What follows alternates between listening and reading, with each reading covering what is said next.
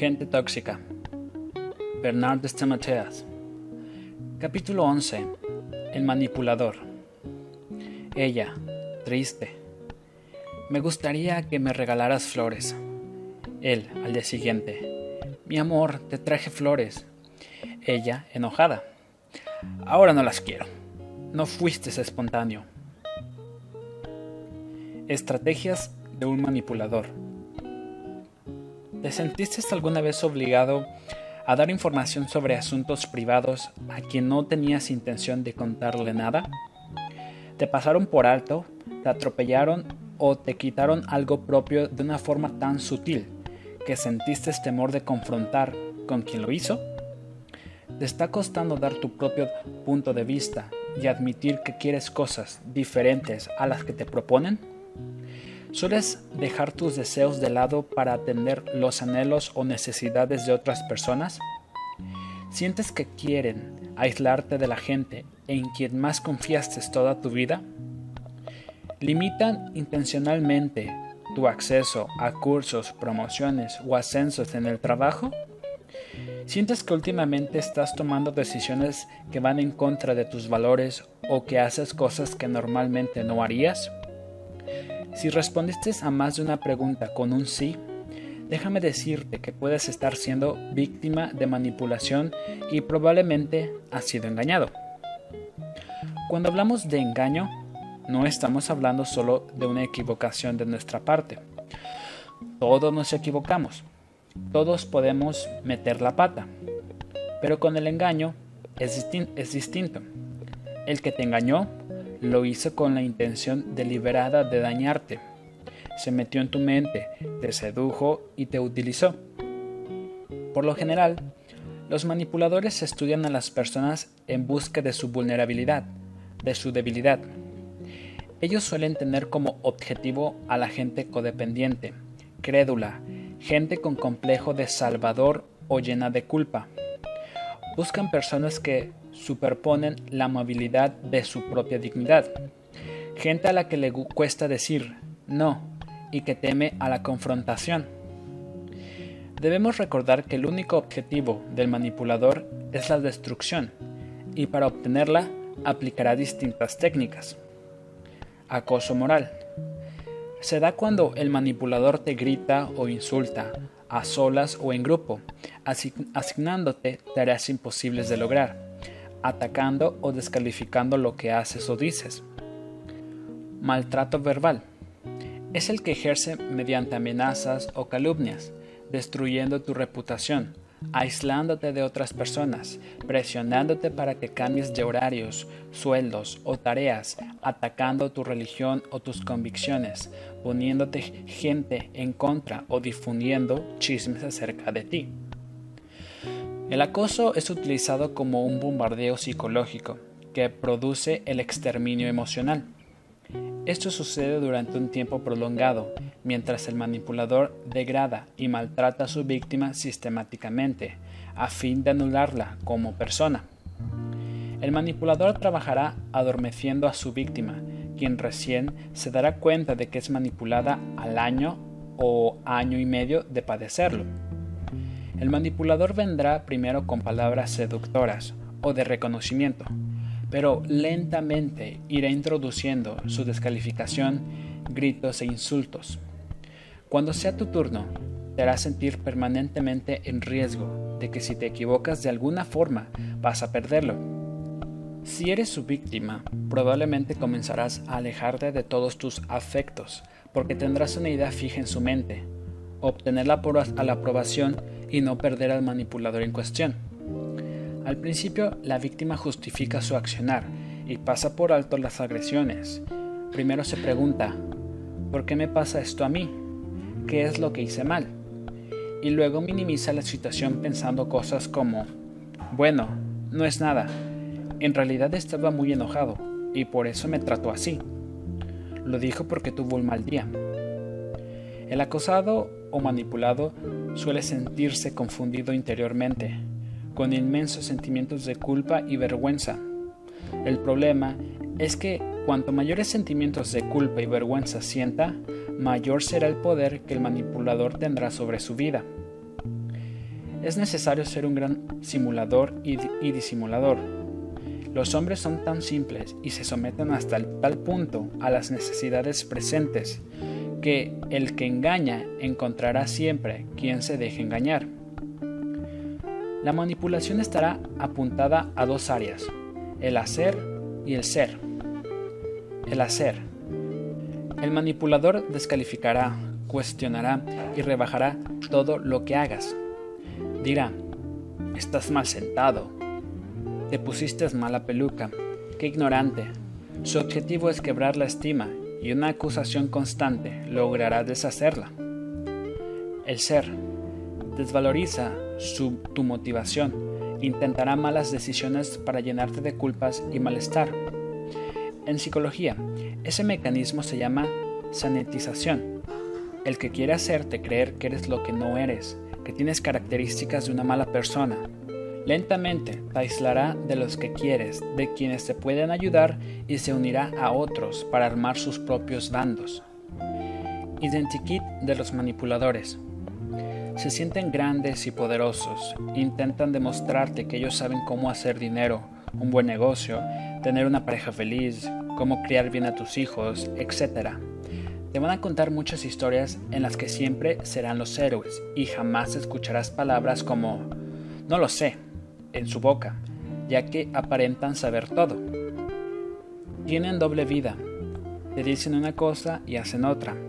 Aparecen como seductores, amables, elegantes, personas geniales, pero todo eso es solo una fachada. Si investigas, verás que en su pasado solo hay ex amigos, muchas deudas y resentimiento. Llevan cargas pesadas. Ya que para ellos la apariencia es sumamente importante, si se sienten descubiertos intentarán darte miedo. Después de hablar con este tipo de gente, no te quedará ni una gota de paz, sino una gran sensación de malestar y temor. Tienen envidia. Los, acosadores por lo general no atacan a cualquiera, Buscan gente que es querida, que tiene capacidades y reconocimiento público. Tu éxito los incomodará y les hará sentir mucha rabia. Ellos saben que tú tienes potencial, talento, carisma y condiciones que ellos no poseen. ¿Sabes qué es lo que les pasa? Los manipuladores te envidian. Son improductivos. Sus vidas no dan frutos. Si indagas sobre sus vidas, te darás cuenta de que sus historias, las cuales te parecerían tan fantásticas, son simplemente eso, historias ficticias, no reales. No hay nada que ellos puedan aportarle a tu vida, ya que sus actos solo los llevan a vivir en más miseria. Los manipuladores son personas que quieren tener control sobre tu vida. Si ven lo valioso que eres, que tienes éxito o simplemente perciben en tu vida algo que no tienen, querrán sacártelo la, poca prudencia de los hombres impulsa a comenzar una cosa, y por las ventajas inmediatas que ella procura, no se percata del veneno que por debajo está escondido. Para ejercer control sobre tu vida, el manipulador se va a valer de distintas armas. En un principio utilizará la seducción, hasta lograr tenerte en sus manos. El manipulador suele aparecer como alguien que es protector, bueno, que te quiere amar, que te da, pero después todo lo que te da, no tengas duda de que te lo va a querer cobrar.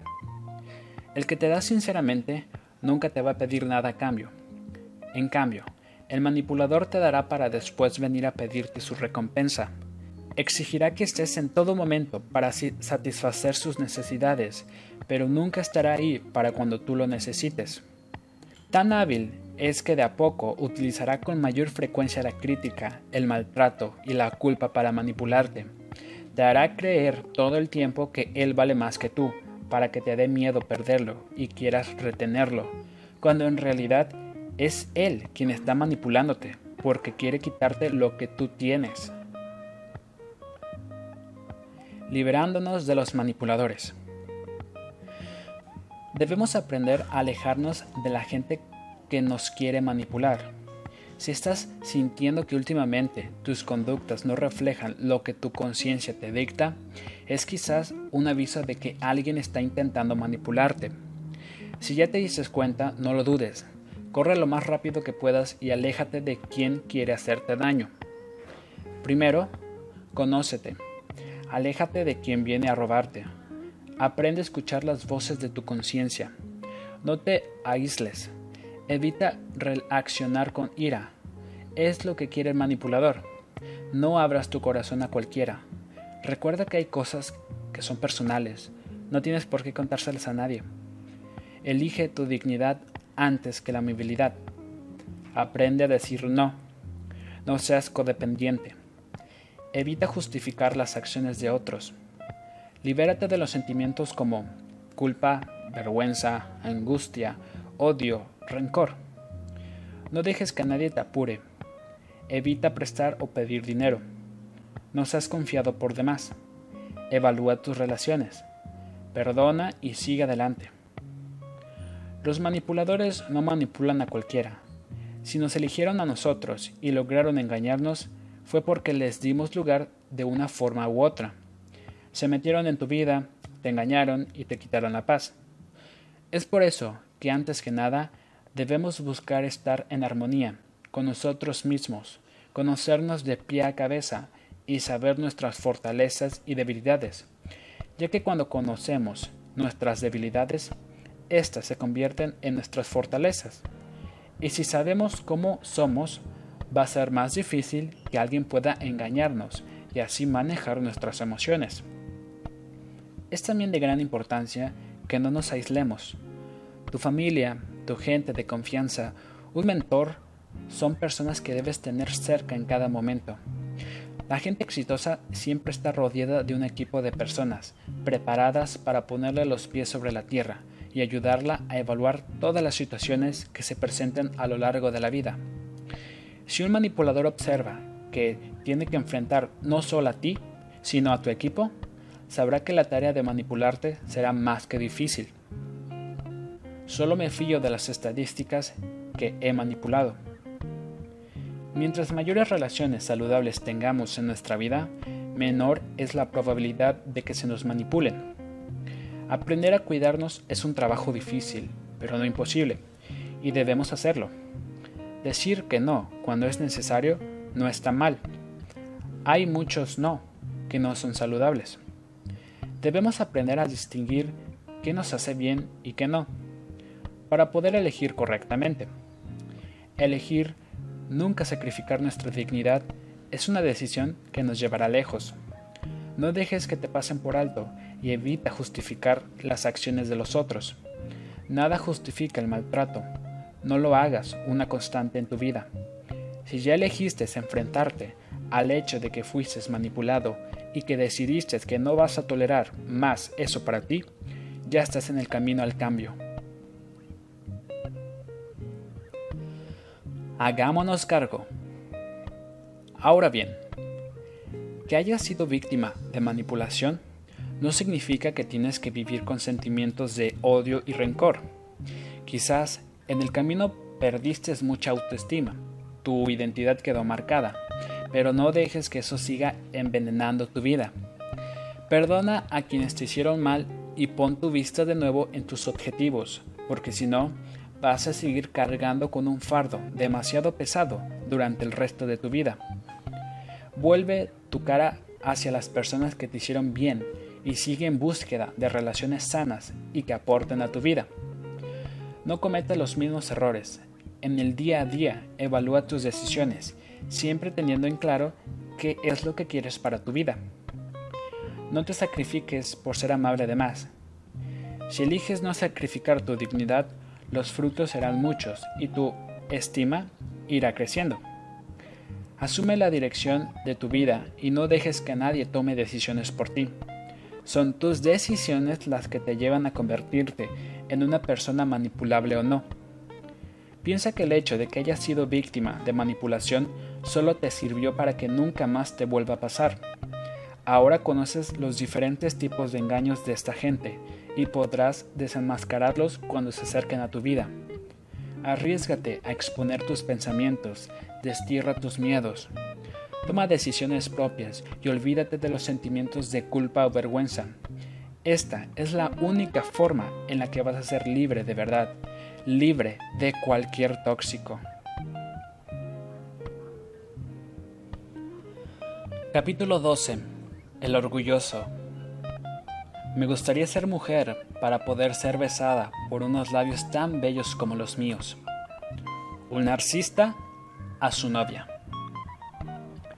¿Qué haría sin mí? Espejito, espejito, ¿hay alguien más lindo que yo?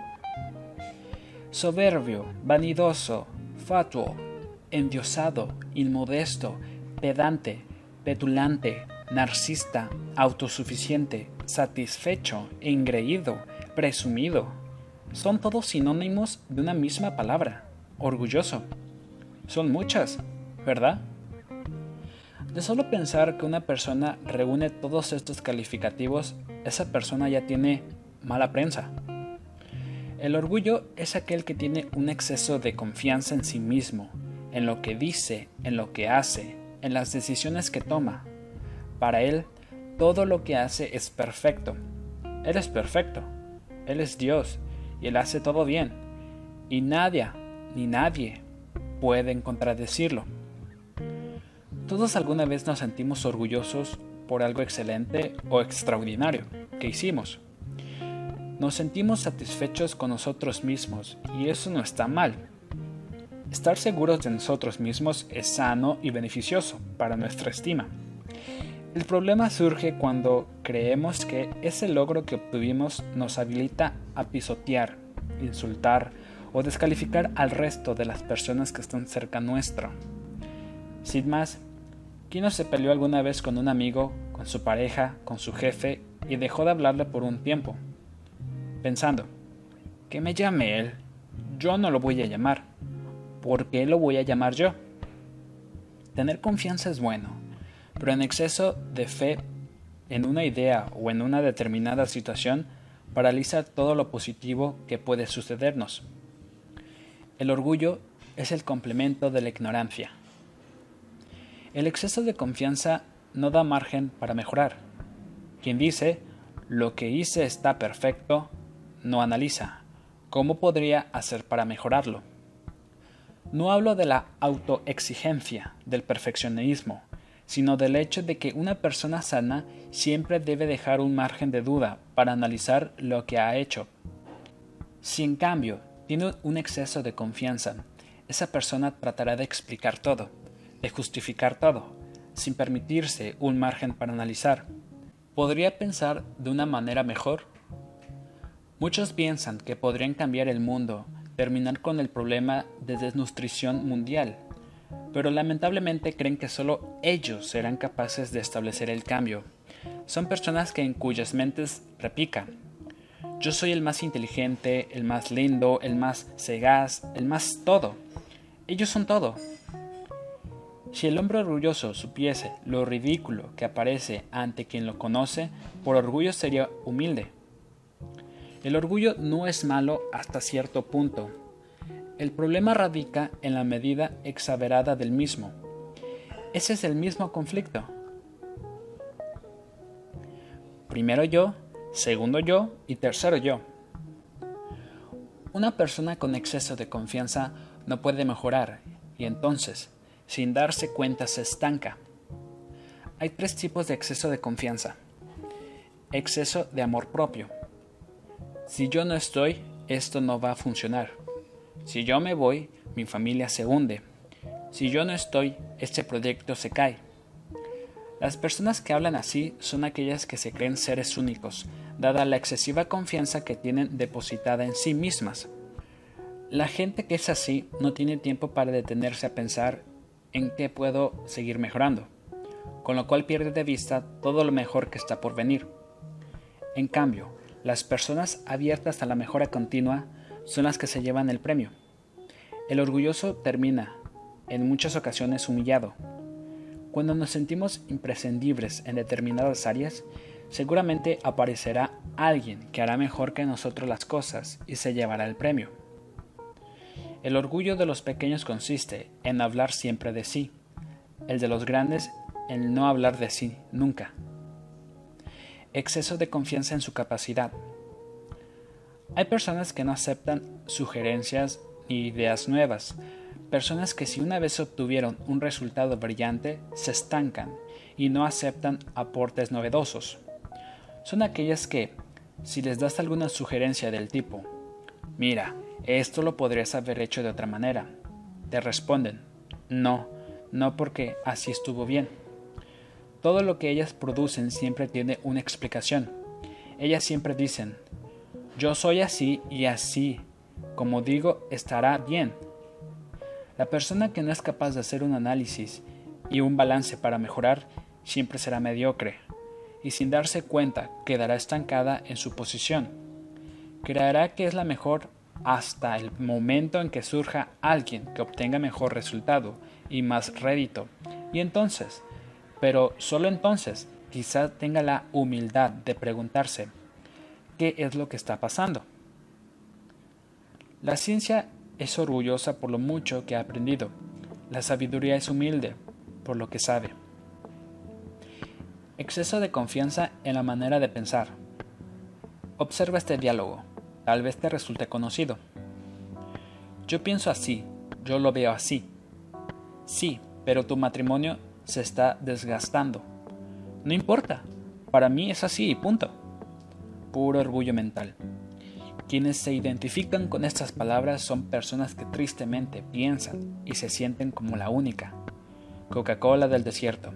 Seres que no pueden, y ni aún ante el dolor, detenerse a reevaluar sus propias vidas. El conocimiento acrecienta nuestro poder en la misma proporción en que disminuye nuestro orgullo.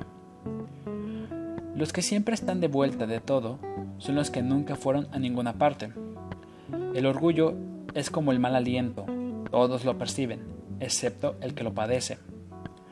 Tener confianza en nosotros mismos y en los demás es muy bueno y productivo. Sin embargo, necesitamos dejar un margen necesario para mejorar cuestionar, reconocer los errores, superarnos, darle un lugar a la equivocación y romper con el perfeccionismo que nos encierra en las latas herméticas, que no permiten que nada de lo nuevo y de lo mejor penetre en ellas. Seamos excelentes en todo lo que hacemos. La perfección solo nos detendrá a mirar los detalles. Solo las mentes abiertas son capaces de comprender que todo puede ser mejorado y que siempre podemos ir por más. El problema más grande que padecen los seres humanos es la parálisis mental, parálisis que les impide seguir soñando. Si por momentos en tu vida la mente rígida y los pensamientos cerrados ocuparon gran parte de tu tiempo y de pronto decides ser libre de estas emociones tóxicas que solo te detienen, el estanque se convertirá en un mero recuerdo.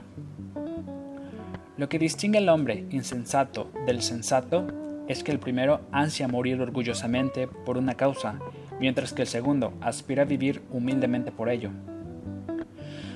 Desde el momento en que seamos capaces de romper con el exceso de confianza en nosotros mismos, estaremos listos para salir del estancamiento. Tendremos claridad para enfocarnos en los nuevos objetivos y conquistar cada uno de los sueños que hay en nuestra mente y en nuestra alma. Cuando seas libre de la parálisis mental, no habrá muro ni cima que se haga grande delante tuyo. Serás un escalador de alto rendimiento. Cuando rompas con tu excesiva confianza, podrás cambiar el recorrido y hacer lo que nunca hiciste antes.